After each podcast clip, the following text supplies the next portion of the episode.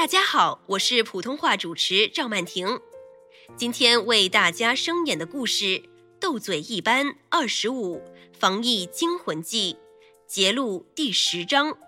这么近，那么远。这天是学校复课的第一天，是大家期盼已久的大日子。同学们都一早起床，开开心心地回到学校。高丽民。文乐欣和江小柔也不例外。然而，当他们踏进教室后，第一反应都以为自己是走错门了，因为他们的教室也有了翻天覆地的改变。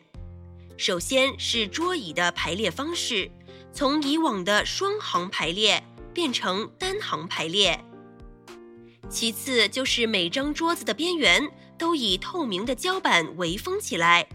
虽然不妨碍视线，却无法跟邻座的同学接触。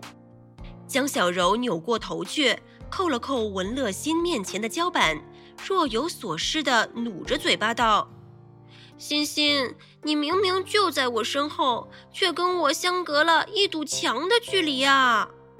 原本跟江小柔同桌的吴慧珠，把手往走道一伸，可怜巴巴地说。惨了，我现在跟你们可是有着一条河的距离呢。高立民倒是一副求之不得的样子，乐呵呵地笑道：“我倒觉得没有邻桌也挺好，乐得清静啊。”就在这时，徐老师进来了。这几个月以来，大家都经历了最艰难的时刻。全凭大家的忍耐和坚持，我们终于可以健健康康的回到这儿，再次享受校园生活。你们都很棒呢。不过，幸福并非必然。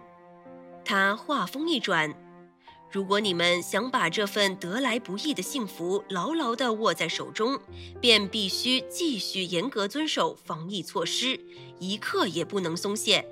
大家知道是什么措施吗？文乐心抢先举手道：“我知道，我们外出时要佩戴口罩，回家后要彻底清洁双手。这些谁不会？”高立民嗤声一笑道：“能说些我们不知道的吗？”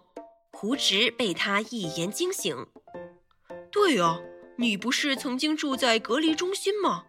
你那段日子到底是怎么过的？快跟我们说说。”黄子琪可就起劲了，他挺直了身子，装出一本正经的样子道：“医护人员为我们做检测时，会将一根小棉棒伸进鼻腔及口腔深处，轻轻开拭几次。”吴慧珠吐了吐舌头，有些怯怯的小声道：“即使只是想想，也能感觉到痛。”黄子琪摇摇头纠正。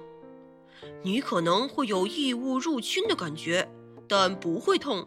如果害怕的话，可以闭上眼睛，全称自己是在挖鼻孔好了。高立民掩嘴，低声笑道：“挖鼻孔是你的专长，怪不得你不怕痛。”他此话一出，顿时惹得全班哄堂大笑。黄子琪也不介意。只挠了挠头，乐呵呵地跟着笑起来。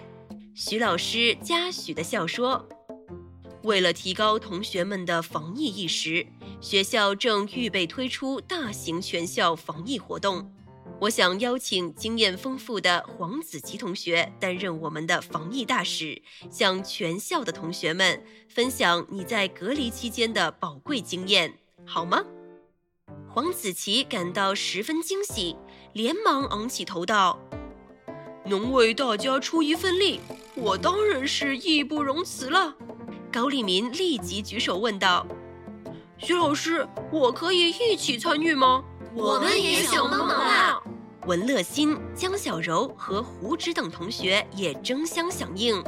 徐老师高兴地连连点头道：“多一个人便多一份力量，大家都一起来帮忙吧。”